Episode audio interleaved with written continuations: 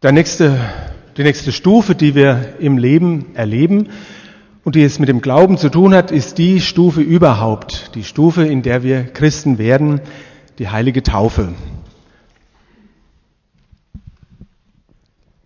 Wir Christen vertrauen darauf, dass durch die Taufe das Leben in Gottes Hand liegt. Und die Taufe ist an eigentlich kein festes Alter gebunden, aber meistens ist es eine Säuglingstaufe, weil Christus gesagt hat, lasst die Kinder zu mir kommen. Bei der Taufe bekennen die Eltern und Paten stellvertretend für das Kind den Glauben und dann bei der Konfirmation bekennt das Kind aus eigenem Willen den Glauben. Durch die Taufe sind wir Kinder Gottes geworden und können deswegen immer zu ihm kommen und ihm auch vertrauen. Die Taufe ist ein Sakrament, genau wie das Abendmahl auch, aber die Taufe ist einmalig. Ähm, die Taufe schenkt, äh, die Taufe schafft eine Verbindung zwischen Gott und Mensch. Äh, man kann die Bedeutung der Taufe so zusammenfassen. Äh, ja, also durch Gottes, wo, äh, durch Wasser und Gottes Wort werden wir mit Christus verbunden und gehören zur Kirche. Die Taufe schenkt Vergebung der Sünden, erlöst von Tod und Teufel und gibt die ewige Seligkeit, ewige Seligkeit allen, die es glauben. Es gibt verschiedene Taufsymbole, die einen in schweren Zeiten daran erinnern, dass man getauft ist und immer zu Gott kann, wie zum Beispiel die Taufkerze.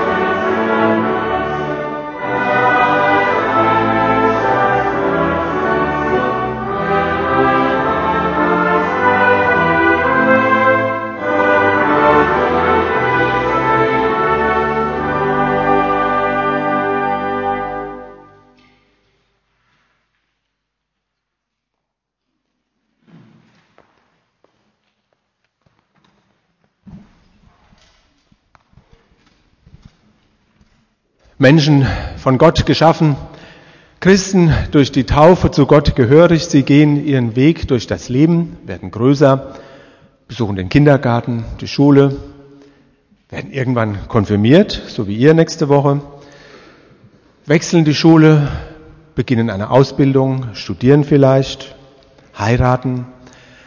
Das alles mit dem Segen Gottes der dafür da ist, dass er unseren Glauben stärkt. Unser Glaube an Jesus Christus, der der Mittelpunkt allen Glaubens und allen Segens ist. Passend zum Thema Glauben lesen Elisabeth und ich jetzt die sieben Ich bin Worte von Jesus vor. Ich bin das Brot des Lebens. Wer zu mir kommt, wird nicht hungern und wer an mich glaubt, der wird nie mehr dürsten.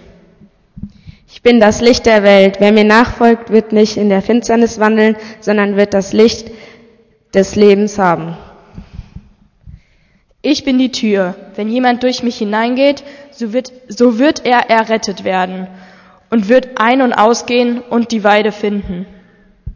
Ich bin der gute Hirte. Der gute Hirte lässt sein Leben für die Schafe. Ich bin die Auferstehung und das Leben. Wer an mich glaubt, wird leben, auch wenn er gestorben ist.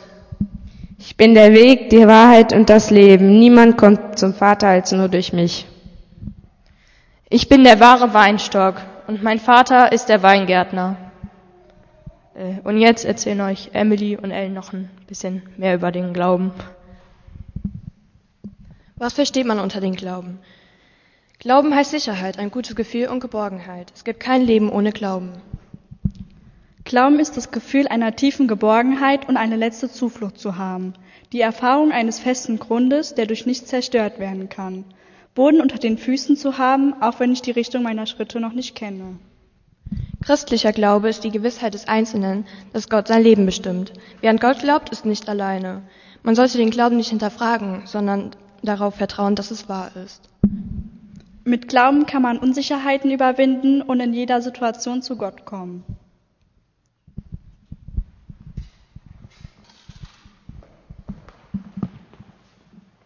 Im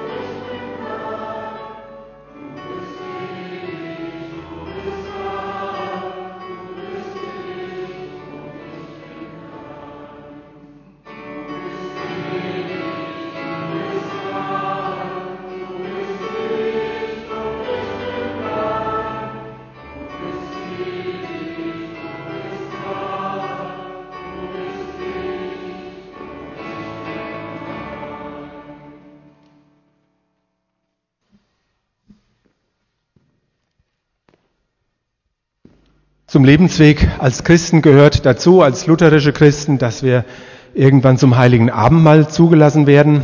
Das ist in der Wiesbadener Gemeinde mit der Konfirmation, also ab nächste Woche. In Darmstadt ist es so, dass Kinder schon früher zum heiligen Abendmahl gehen dürfen und dazu zugelassen werden. Es ist eine ganz wichtige Stufe im Leben und gehört zu unserer Glaubenspraxis dazu. Wir haben es ja vorhin gehört, das Sakrament, das auf Wiederholung angelegt ist. So oft es geht, jeden Sonntag sind wir eingeladen, das heilige Mahl zu empfangen. Es ist ein Geheimnis des Glaubens, wir können es nicht verstehen, wir können darüber nachsinnen. Martin Luther hat im kleinen Katechismus eine Antwort, eine Antwort, die jeder Christ wissen muss und auch jeder Konfirmand versucht zu geben, was das ist, das Sakrament des Altars, das heilige Abendmahl.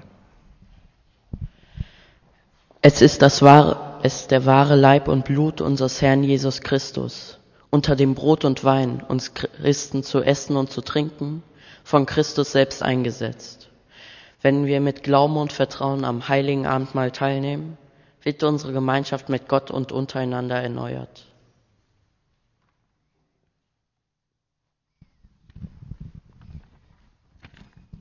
In der früheren Zeit gab es ein Vorbild für das Abendmahl, das Passamahl. Hierzu lese ich aus dem zweiten Buch Mose vor.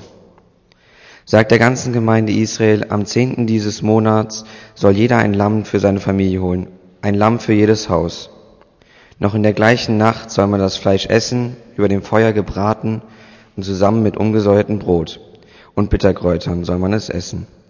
So aber sollt ihr es essen, eure Hüften gegürtet, Schuhe an euren Füßen und euren Stab in der Hand. Esst es hastig, es ist ein Passa für den Herrn. In dieser Nacht gehe ich durch das Land Ägypten und erschlage im Land Ägypten jede Erstgeburt bei Mensch und Vieh. Über alle Götter Ägyptens halte ich Gericht, ich der Herr. Das Blut an den Häusern, in denen ihr wohnt, soll für euch ein, Ze soll für euch ein Zeichen sein. Wenn ich das Blut sehe, werde ich an euch vorübergehen und das vernichtende Unheil wird euch nicht treffen, wenn ich das Land Ägypten schlage. Dieser diesen Tag sollt ihr als Gedenktag begehen. Feiert ihn als Fest für den Herrn. Für eure kommende Generation wird es eine, eine ewige Satzung sein, das Fest zu feiern. Das Mahl der Befreiung steht für die Befreiung Israels aus der ägyptischen Knechtschaft und ist für uns Christen die Erlösung von Sünde und Tod. Die Überwindung des Todes und der Sünde hat sich erfüllt mit der Auferstehung Jesu, der am Kreuz uns gestorben ist offenbart sich und schenkt uns heute am Abendmahl das ewige, die ewige Gemeinschaft mit Gott.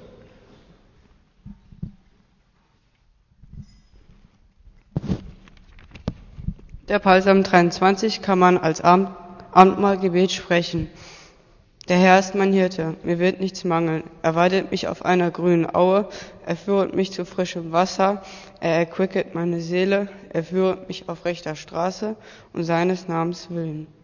Und ob ich schon wanderte im finsteren Tal, fürchte ich kein Unglück, denn du bist bei mir, dein Stecken und Stab trösten mich. Du bereitest vor mir einen Tisch im Angesicht meiner Feinde. Du salbest mein Haupt mit Öl und schenkest mir voll ein. Gutes und Barmherzigkeit werden mir folgen mein Leben lang.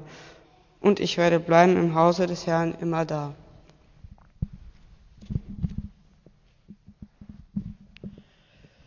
Äh, nun will, nun will, äh, will ich Ihnen die Bedeutung der Gegenstände erklären, die beim Abendmahl benutzt werden. Einmal ist, ist es das Brot. Oh, einmal ist es das Brot. Ähm, das Brot, äh, die symbolische Bedeutung des Brotes ist das Leben, weil Brot ist ein Grundnahrungsmittel, was wir einfach zum Leben brauchen. Ja. Äh, der Wein ist äh, symbolisiert die Freude, die uns Jesus schenkt, weil ja, ja, ja, man, ja, wenn man Wein trinkt, dann ist man wohl in einer besseren Stimmung, sagen wir es mal so. Ja. Oder so. Danke.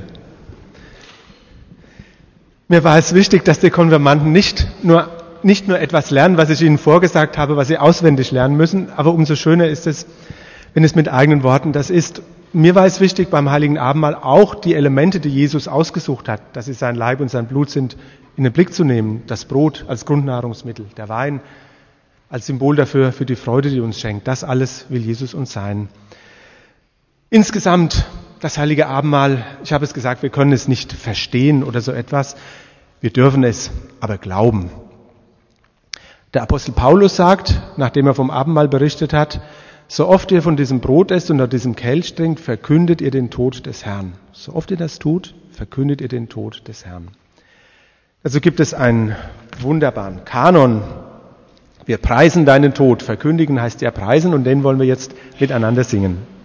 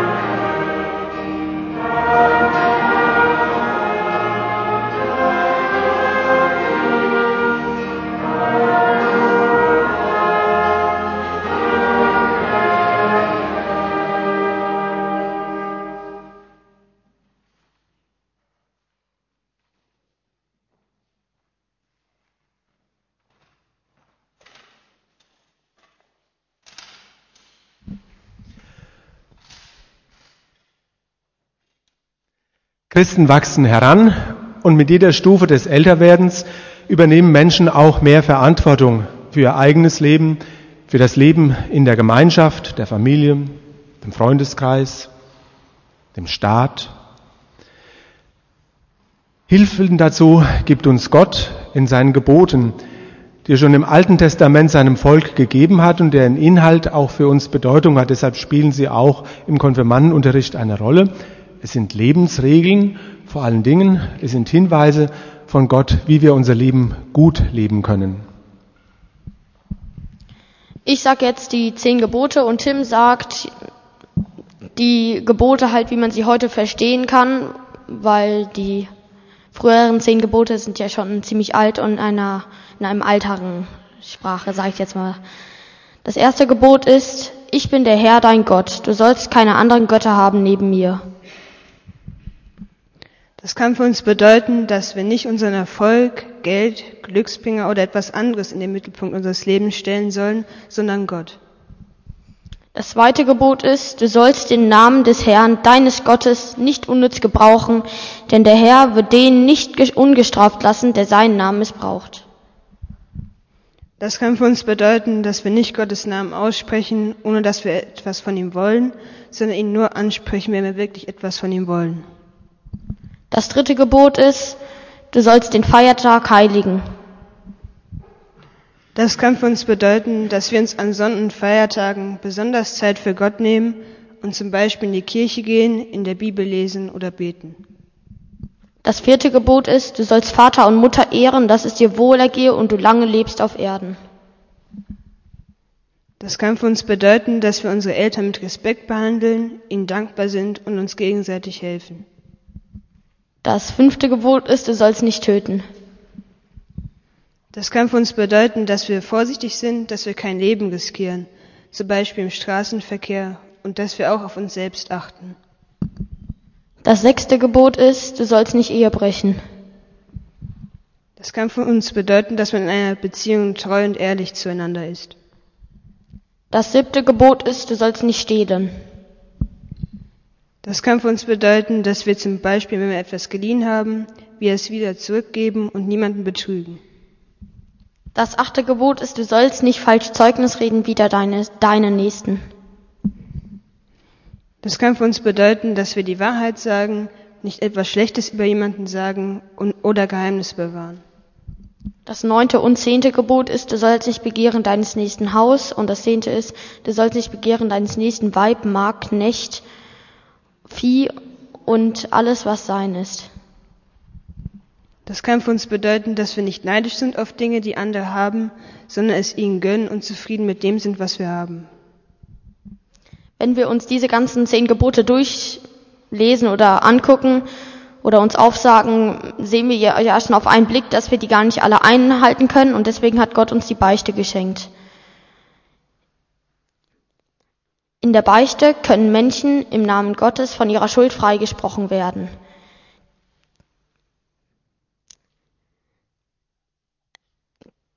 Ähm, die Beichte besteht aus dem Bekenntnis der Sünden ähm, und der Losbrechung. Die Losbrechung, die auch Absolution genannt wird, vollzieht der Pfarrer an Gottes Stelle und in Gottes Auftrag. Es gibt eine gemeinsame Beichte in der Kirche und eine, Privat, eine Einzelbeichte in einem persönlichen Gespräch. In der Einzelbeichte ist der Pfarrer zu absolutem Schweigen verpflichtet.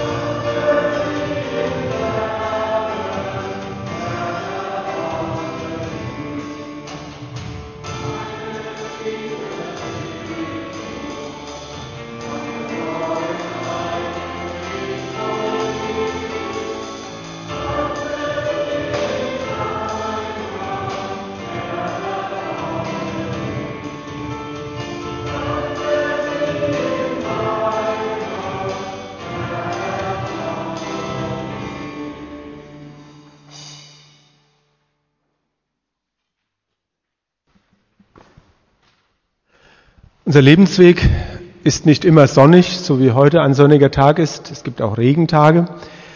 Es gibt im Leben auch traurige Tage, mit denen wir umgehen müssen. Es gibt auch finstere Täler, durch die wir hindurchgehen müssen. Viele Gebete, der 23. Psalm, den Fabian vorhin gelesen hat, spricht ja davon.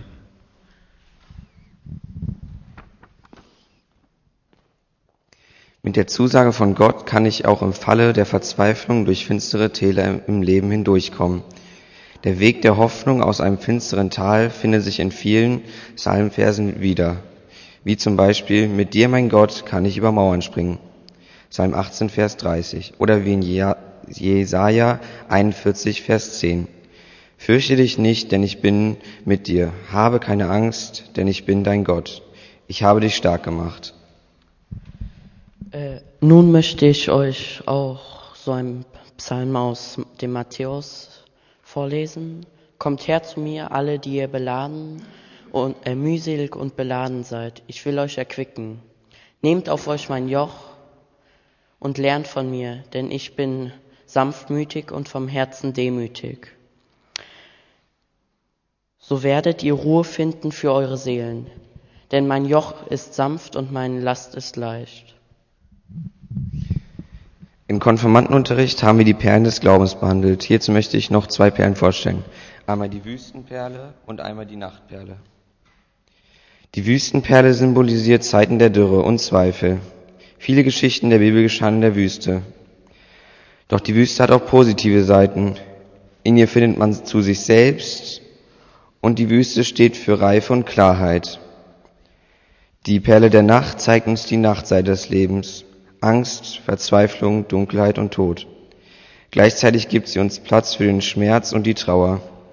Ist uns das Sterben und der Tod bewusst, sollte man sich jeden Tag fragen, ist dies das Leben, das ich leben will?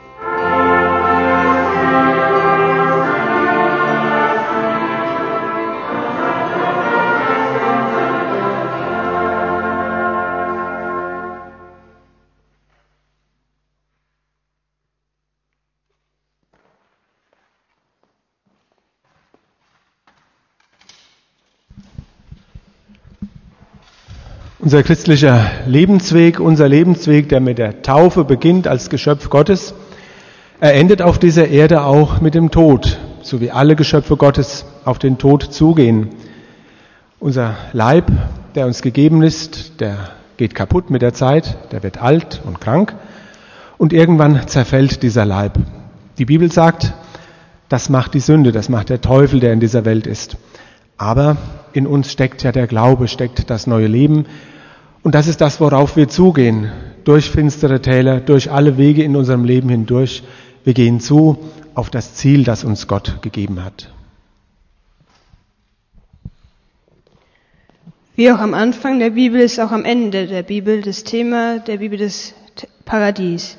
Dazu lese ich jetzt aus der Offenbarung einen Text vor. Siehe da, die Hütte Gottes bei den Menschen, und er wird bei ihnen wohnen, und sie werden seine Völker sein, und er selbst, Gott mit ihnen, wird ihr Gott sein. Und Gott wird abwischen alle Tränen von ihren Augen, und der Tod wird nicht mehr sein, noch Leid, noch Geschrei, noch Schmerz wird mehr sein, denn das Erste ist vergangen. Wenn wir in die Kirche kommen, sehen wir sofort das Kreuz von unserer Kirche. Zu, und zu diesem Kreuz möchte ich euch jetzt noch was sagen. Das Kreuz soll nicht als Symbol Ende des Lebens sein, sondern als Anfang des ewigen Lebens. Bildlich kann man sich das vorstellen wie eine Brücke, über die wir Menschen gehen müssen, wenn wir sterben. Im Paradies erwartet Jesus uns dann mit offenen Armen. Und an unserem Kreuz sieht man auch ganz besonders, wie Jesus mit offenen Armen am Herz ist und nicht am Kreuz hängt.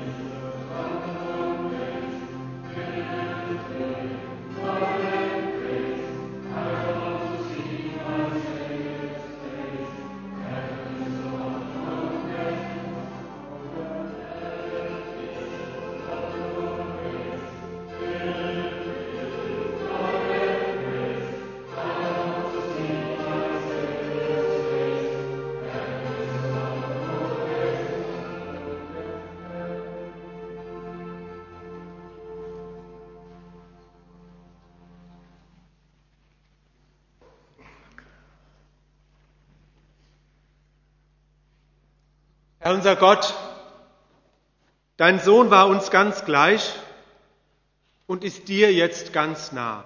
Er kann uns verstehen, er tritt für uns ein. Durch ihn bitten wir dich.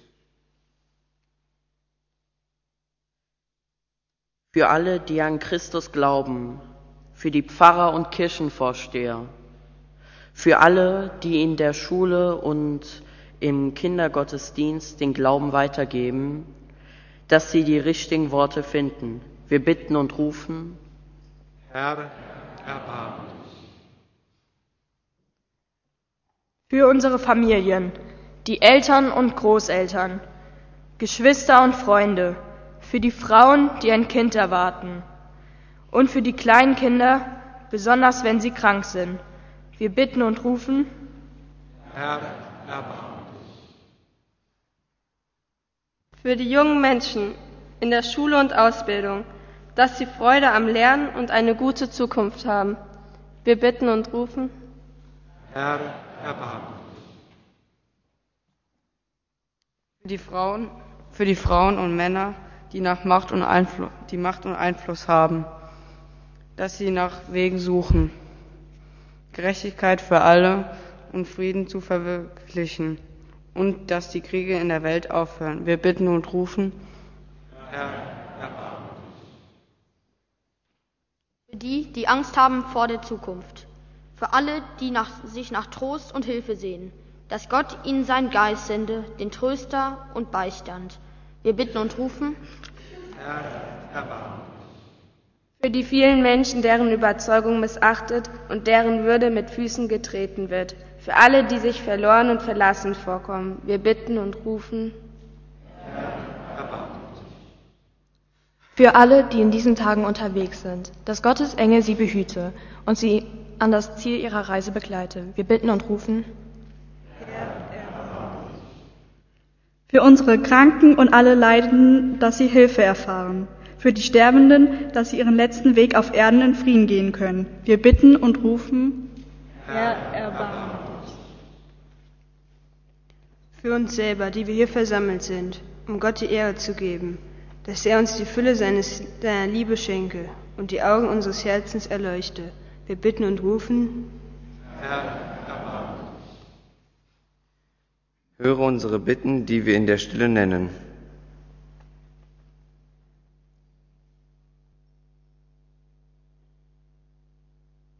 Allmächtiger, ewiger Gott, dein Sohn ist uns vorangegangen auf dem Weg zum wunderbaren Leben.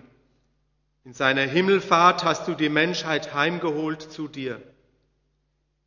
Durch ihn loben wir dich, durch ihn beten wir dich an, durch ihn danken wir dir in deiner Gemeinde heute und jeden Tag bis in alle Ewigkeit. Amen. Vater unser im Himmel, geheiligt werde dein Name, dein Reich komme, dein Wille geschehe, wie im Himmel so auf Erden. Unser tägliches Brot gib uns heute und vergib uns unsere Schuld, wie auch wir vergeben unseren Schuldigen.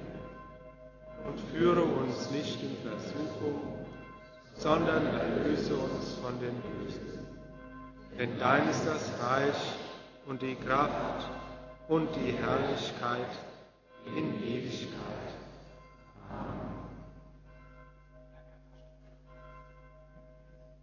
Der Herr sei mit euch